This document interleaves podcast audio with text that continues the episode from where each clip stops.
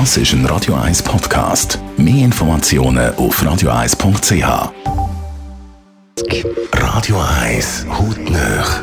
In Zusammenarbeit mit der Dermatologie Klinik Zürich dermatologie-klinik.ch. Ja, in der Dermatologie schafft man sehr, sehr viel mit Lasergeräten. Dr. Beater Michel ist einziger Leiter von der Dermatologie-Klinik Zürich.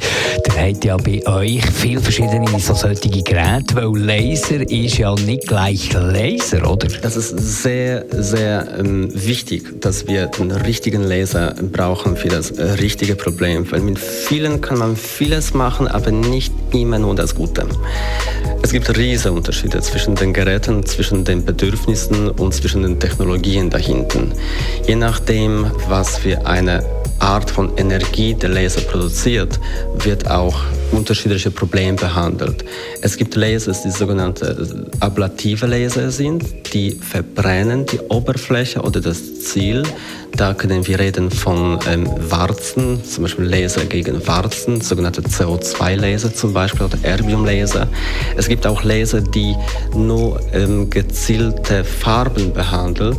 Das verwenden wir dann bei Tattoo-Behandlung oder zum Beispiel bei ähm, Behandlung von ähm, Kuprose im Gesichtsbereich. Dann wollen wir nur die roten Blutgefäße behandeln. Dann ähm, verwenden wir eben für das eben Laser, der nur rote Farbe zerstört. Wir arbeiten also verschiedene Themen in verschiedenen Schichten. Kann eigentlich jeder so einen Laser bedienen? Das ist zum Glück in der Schweiz ziemlich gut geregelt. Laser, die echte Laser sind und sehr starkes Potenzial haben in Behandlung, aber auch leider in Nebenwirkungen, werden praktisch und ausschließlich nur ausgebildeten Spezialisten abgegeben zur Verfügung. Das heißt, seriöse Firmen ähm, geben nie äh, diese Laser ähm, oder verkaufen nie jemandem, der nicht genügend Ausbildung dafür hat. Das ist geregelt in der Schweiz und ähm, das wird auch kontrolliert und zum Glück für uns alle. An das Lasergerät gehören als nur Profis. Wie viele verschiedene Geräte habt ihr bei euch in der Dermatologieklinik? Ja, das müsste ich zählen, ehrlich gesagt. Es gibt manchmal Geräte, in denen sogar zwei Lasertechnologien innen sind.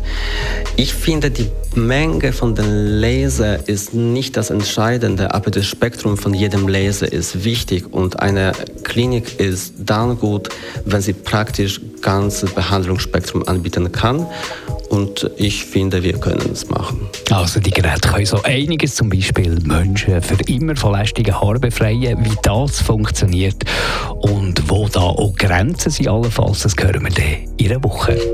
Hautnöch gibt es auch als Podcast auf radioeis.ch und weitere Informationen auf dermatologie-klinik.ch